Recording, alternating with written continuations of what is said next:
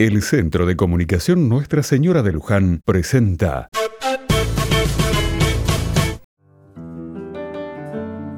Otra mirada. Nuestras vidas se desarrollan en familia.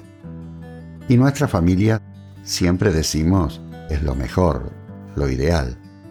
Pero en la realidad cotidiana, muchas veces ocurren problemas por falta de diálogo, por falta de encuentro, por falta de autenticidad.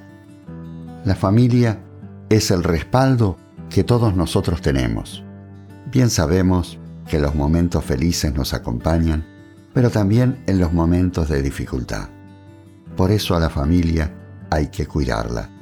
Nos tenemos que cuidar en familia.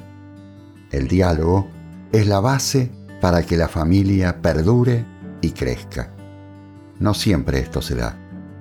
Tenemos que hacer el esfuerzo, darnos el tiempo, abrir el corazón y buscar no solamente lo que nos separa o nos divide o lo que no entendemos o no comprendemos del otro. Hay muchas cosas positivas en nosotros y en los demás.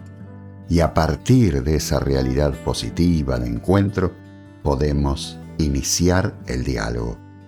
Nunca hay que iniciar el diálogo en medio de una discusión.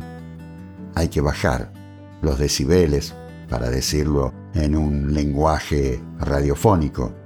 Tenemos que bajar el volumen para que el otro me escuche y yo escuche al otro.